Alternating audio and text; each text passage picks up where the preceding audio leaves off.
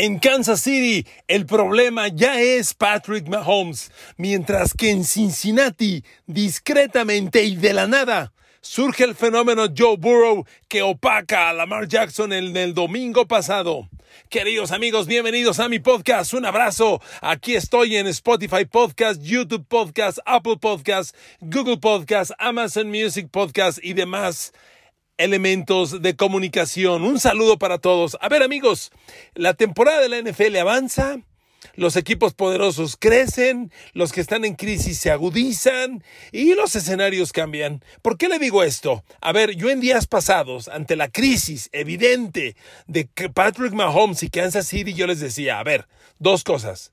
Por primera vez, Kansas City y Mahomes están en crisis. Vamos a verlos cómo reaccionan. Y la segunda cosa que siempre les dije, yo creo y confío en Mahomes, va a salir adelante. Bueno amigos, después del domingo pasado, lo único que les puedo decir hoy, corrigiendo el discurso, corrigiendo porque se juega un partido más y los escenarios cambian, amigos, hoy el problema en Kansas City ya es Patrick Mahomes. Él ya es un problema insisto en que quiere hacer tanto que se olvida de hacer de lo suyo. Sí, pero ahora es cotidianamente la pérdida de balones. Es un coreback que ya está viviendo una serie de... voy a tratarlo como si fuera un problema psicológico. Ya es una disfunción emocional. Ya por un lado tiene cero confianza en su línea ofensiva, lo cual genera una paranoia que anda corriendo todo el tiempo buscando que no lo golpeen, incluso en situaciones en las que no debería correr.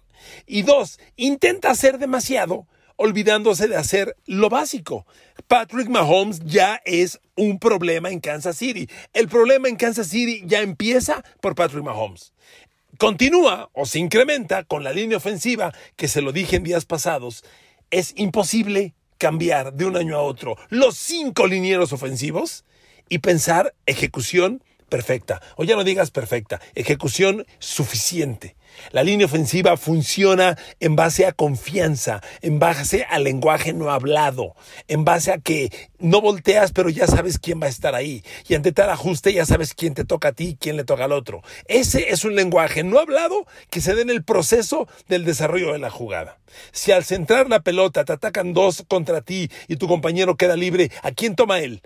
A uno de los dos tuyos o, a, ti te va a ayudar el corredor. Esa serie de lecturas, dependiendo la jugada y los ajustes, son reacciones que ya están en la cabeza, en la costumbre y en la práctica de mucho tiempo. Pero cuando juntas por primera vez a Orlando Brown, tackle izquierdo, Joe Thune, guard izquierdo, Creed Humphrey, centro, Trey Smith, guard derecho y Mike Remmers, tackle derecho, por primera vez tienes lo que tienes. A ver, aquí un, agregado. Mike Remmers ha sido malo desde siempre.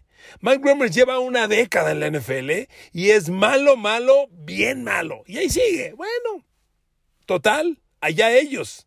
Yo creo que se excedió Kansas City al dejar ir a Eric Reed eh, eh, eh, y a Mitchell Schwartz, los dos tackles con los que estaba jugando el año pasado. Renovarlos, meter un hombre para rotación, pero dejar ir dos y traer dos nuevos, otro tema, amigos. El tackle izquierdo de, que trajo Kansas City de los Ravens de Baltimore, Orlando Brown, es un jugador efectivamente Pro Bowl muy poderoso, pero hay dos cositas. Uno, Orlando Brown en Baltimore siempre fue tackle derecho. Y quien piense que jugar de tackle derecho y de tackle izquierdo es lo mismo, nanay. Son cosas diferentes. El primer paso es con el pie distinto en la mayoría de las jugadas. Son, además de que el tackle izquierdo enfrenta siempre la más complicada asignatura, porque todos los defensivos quieren pegarle por la espalda al coreback y por consecuencia atacan al tackle izquierdo, lo que no estaba acostumbrado a enfrentar Orlando Brown. Y segunda, Orlando Brown viene de los Ravens. ¿Cuál es la base ofensiva de los Ravens, queridos amigos, amigas que ustedes me escuchan? ¿Cuál es la base ofensiva? ¿Lanzar o correr en los Ravens? Correr, ¿verdad? Claro. Y entonces Orlando Brown es un tackle más bloqueador de carrera que de pase. Y lo traes a Kansas City, donde lanzan 40 pases por partido. Y entonces Orlando Brown se le hace bolas el engrudo. Y al hacérsele bolas el engrudo, pasa que Patrick Mahomes ya tiene ocho intercepciones en siete partidos, once balones perdidos de manera total, no coordina ni un pase al flat, ya lo conmocionaron y Kansas City trae la crisis que nadie, nadie imaginó. Amigos, yo no lo esperaba. Ustedes que me hacen el favor de escucharme, yo no lo esperaba. La conferencia americana al principio del año, yo les dije, a ver, la conferencia americana es todos contra Kansas City, como la conferencia nacional es todos contra Tampa Bay. Así se leía el escenario. Y no me quiero disculpar, creo que el noventa y tantos por cientos lo leíamos semejante. Y de pronto, y miren amigos, esa es parte de la historia.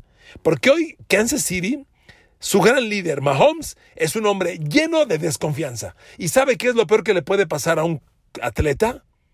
Entrar en desconfianza. Es lo peor. Lo que vive Mahomes es lo peor que le puede pasar a un atleta. Así juegues badminton, así seas luchador de grecorromana, nadador o quarterback de los Kansas City Chiefs. Entras en desconfianza y estás liquidado. Porque no se recupera tan fácilmente. Y vemos que a Kansas City no le funciona ni lo más elemental, porque esa línea ofensiva resulta que tampoco bloquea para carrera y no hay juego terrestre, que para colmo, Edward Seller, su mejor corredor, está tronado. Y sin él, el líder corredor, ahora resulta que es Mahomes. Y ante Titans corrió 35 yardas y 77 totales. Miren amigos, esta crisis ya lo veíamos venir usted y yo el viernes, le hice un podcast que decía pésima combinación enfrentar a Kansas City contra Derrick Henry. Derrick Henry les va a pasar por encima. Tennessee les pasó por encima. Y Derrick Henry en realidad, ¿saben qué fue? El señuelo. Y el mejor ejemplo fue esa primera serie ofensiva, en la que llegan a zona de gol, le dan la bola a Henry y ¿qué hace Kansas City? Todos contra Henry. Henry se detiene, lanza, touchdown. A Pruitt, su ala cerrada. Sí, amigos, así es la historia. Hoy, con Derrick Henry como señuelo, dominas y te burlas de la defensa de Kansas City, que después de esta semana, claro, se consolida como la peor defensa de la NFL. Si bien no fueron 500 yardas, Derrick Henry no corrió para 250, el 27 a 3 es contundente. A ver amigos, el partido iba 27-0 al medio tiempo al medio tiempo. La única oportunidad era cuando Kansas tome el balón en el tercer cuarto, su primer balón, a ver qué hace. Un gol de campo. Ahí entregaron el juego los Chiefs y Tennessee dijo, ahí muere, sale, no pasa nada caballeros. Y les perdonó el segundo medio. Esto iba para 50 a 10, no tenga duda. Mire cómo acabó. Amigos, además, Tennessee es una fortaleza real. Uno de los comentarios que le he hecho en semanas pasadas y que cada año le hago es que, amigos, la temporada de la NFL en septiembre, en octubre, en noviembre, es para ir puliendo el equipo perfecto. Si bien esta liga NFL maravillosa que amamos te trae equipos listos, operando al 100% en la semana 1, cada equipo encuentra el ritmo ideal avanzada la, la temporada. Y de hecho, lo ideal es que tu 100% se ejecute en el segundo medio de la temporada. ¿Por qué les digo esto? Porque somos seres humanos. Y los seres humanos no, no rendimos al 100% lunes, martes, miércoles, enero, febrero, abril. No, tenemos subidas y bajadas. Entonces, Tennessee es increíble. Tennessee ya perdió. Tennessee ya perdió con los Jets de Nueva York y ahora le gana a Buffalo y a Kansas en semanas seguidas. Amigos, se llama biorritmo. A veces estás bien, a veces estás mal. No hay bronca, Tennessee. Perdiste con los Jets. No pasa nada. Ya le ganaste a los dos que le tenías que ganar.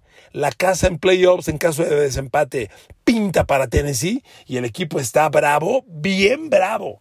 A ver, Derrick Henry comandó el ataque, solo 86 yardas, no pasa nada, 103 yardas por tierra, no pasa nada, pero con él como señuelo, el equipo hizo lo que quiso. AJ Brown, el receptor abierto, tiene otro gran valor, capturó 8 pases. Fíjense, Ryan Tannehill le lanzó a AJ Brown 9 pases, capturó 8, 133 yardas y uno de touchdown. Amigos, hay otra cosa.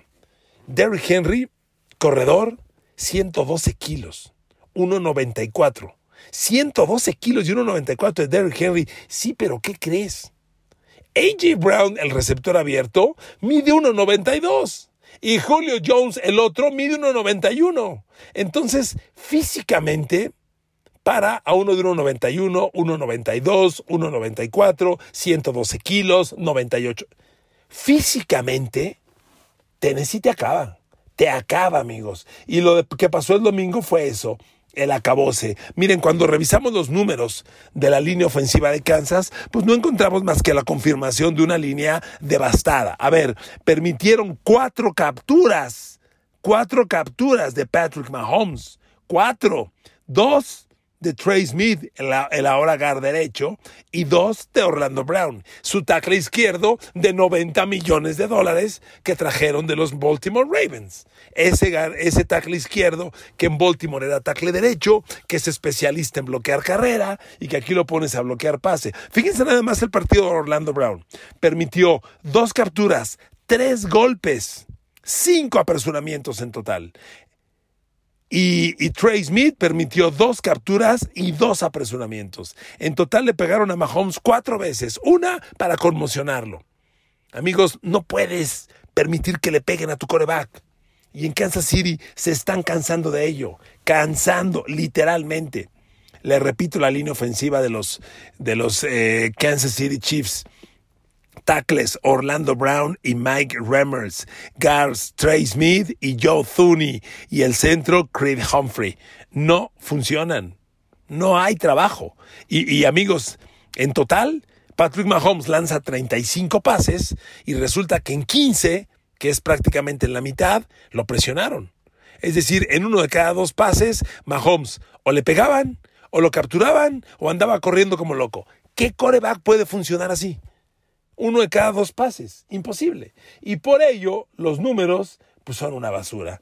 Cuando ves a Travis Kelsey, el Travis Kelsey, el indomable, el indefendible, pues resulta que a Travis Kelsey le lanzaron 12 pases, capturó 7, 65 yardas totales, 38 yardas después de la recepción. ¿Qué fue lo mejor que hizo Travis Kelsey?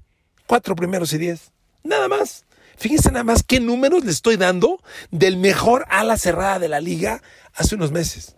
Y Terry Hill, Cheetah, el inalcanzable, el que dijo, no vamos a ganar seis Super Bowls como Brady, vamos a ganar siete.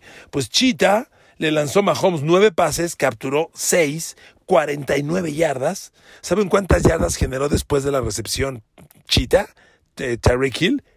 Cuatro. Su pase más largo de 17 yardas.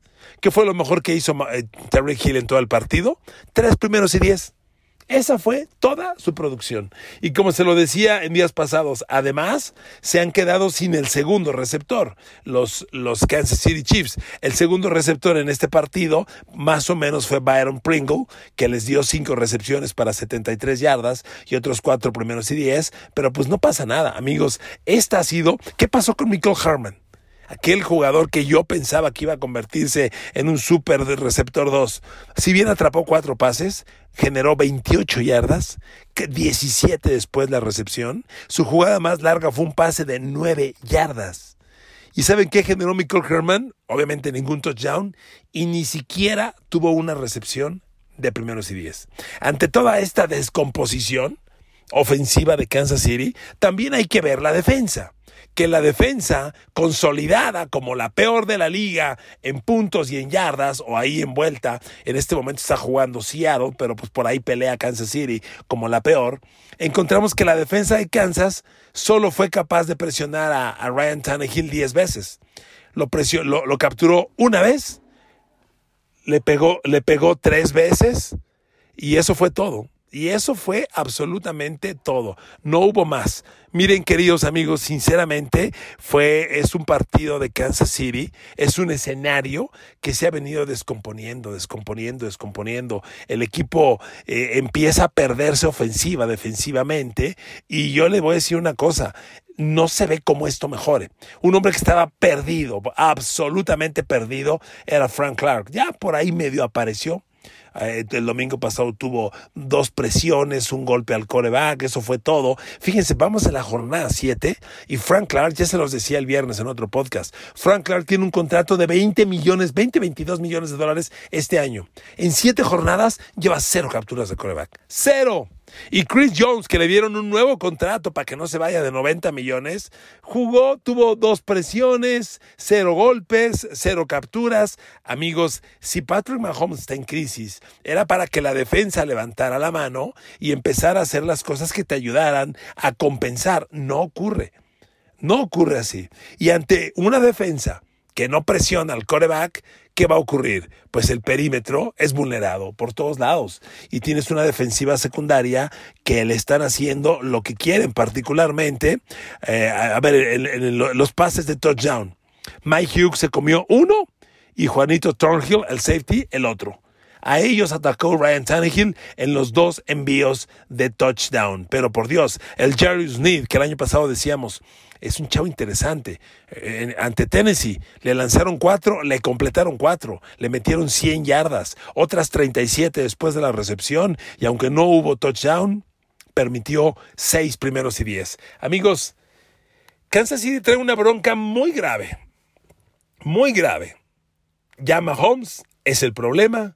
La línea ofensiva no responde y tiene un par de millonarios que van a tener que despedir el año que entra y aunque los despidas te quedas con parte de su nómina y vas a descomponer el tope salarial y en la defensa hay otros millonarios que se van a tener que ir. Ya se lo decía yo el viernes. Le garantizo que terminando la temporada Kansas City despide a Frank Clark y Chris Jones, sus dos alas defensivas titulares que en suma le cuestan 40 millones de dólares al año no sirven. Adiós. Tyron Matthew tal vez sea de los menos responsables, pero no hay mucho más que rescatar. Amigos, quiero aprovechar este podcast para hablar también del fenómeno de Joe Burrow. Por Dios. A ver, Lamar Jackson, la maravilla Jackson, enfrenta a Cincinnati y Joe Burrow se roba el show.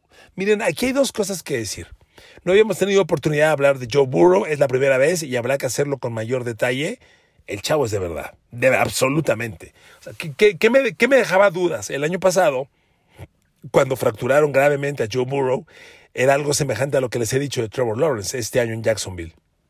Su principal rival es su equipo, es muy malo. El año pasado Cincinnati era muy malo, pero malísimo. La línea ofensiva en particular. Esa línea ofensiva ha mejorado. Jedrick Wills, uno de sus tackles, su tackle izquierdo, el que le cuida la espalda, ya es una roca sólida y va, y va ganando confianza. Joe Burrow ya no le pegan. Y amigos, Jamar Chase. A ver, el receptor abierto Chase es una maravilla. Fíjese, déjenme primero compararle a Joe Burrow con Lamar Jackson. Y aquí hago un paréntesis. De Lamar Jackson, este es un partido de esos en los que demuestran que la consistencia todavía es el problema de Lamar. A ver, no hay duda. Lamar Jackson está dando pasos correctos en su desarrollo para convertirse en un pasador elite y aspirar a ser el, el de Super Bowl que todo el mundo quiere. Pero su problema hoy es consistencia. Te puede dar partidos de 400 yardas o te puede dar partidos como el de Cincinnati, que la neta fue malísimo. A ver, completó 15 de 31 pases. Completó menos de la mitad.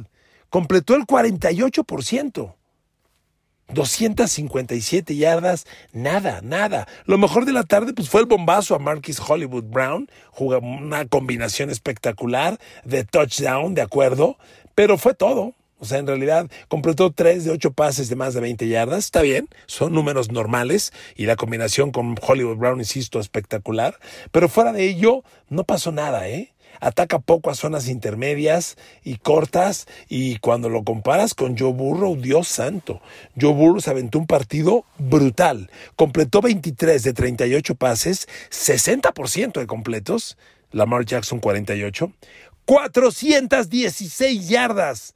Tres de touchdown, una intercepción, amigos. Pero es la combinación con Jamar Chase la que enloquece. Lo de Chase es un partido fuera de serie. Jamar Chase, a ver, fíjese nada más. Joe Burrow le lanzó 10 pases, conectó 8. 201 yardas Jamar Chase, 201. Y espéreme, promedió 25 por recepción. ¿Sabe cuántas recepciones agregó después de la recepción? 114 tuvo un partido de 315 yardas totales. Una jugada de 82, otra de 21. A ver, no, imparable. Atrapó ocho pases, siete fueron de primero y diez. Uno de touchdown. No, increíble, increíble. Y le completó a todos. Lo agarró una vez el safety Tebo Young completo, uno de uno. El corner Marlon Humphrey fue el cliente principal. Humphrey dijo, dénmelo a mí, y Jamar Chase, de siete pases que le enviaron contra Marlon Humphrey, cinco recepciones, 165 yardas, y a él se comió el de touchdown. Y, y, le agregó otras 82 yardas después de la recepción. Y Jimmy Smith lo tomó una vez, también le compró. No, amigos, qué locura, qué locura. Jamar Chase y Joe Burrow fueron compañeros dos años en Louisiana State. Por eso cuando llegó el draft y la gente en Cincinnati decía que toma el tackle ofensivo Penny Sewell, apareció Joe Burrow y le dijo a su equipo, por favor, toma a Jamar Chase, por favor y hoy son imparables. Ya habrá espacio para hablar mucho más de estos dos chavos que son neta, neta, qué jugadores. Amigos fans de los Cincinnati Bengals, que los hay, los hay, ¿verdad Miguel del Barrio? Los hay, hay muchos. Un abrazo para ustedes con todo cariño. ¿Cuánto llevan esperando? ¿Cuánto va la espera? ¿Cuántos años? Carson Palmer dio por ahí momentos, eh, más o menos, pero la neta llevan décadas, décadas. Qué bueno, de eso se trata la NFL. En un día cualquiera, cualquiera le gana a cualquiera. Y hoy en esos cualquiera está Cincinnati. ¿Qué equipo? Hay que hablar de Sam Hobart y de, y de la otra defensiva, el que trajeron de Nueva Orleans. Ay, por Dios, maldito Alzheimer. Este.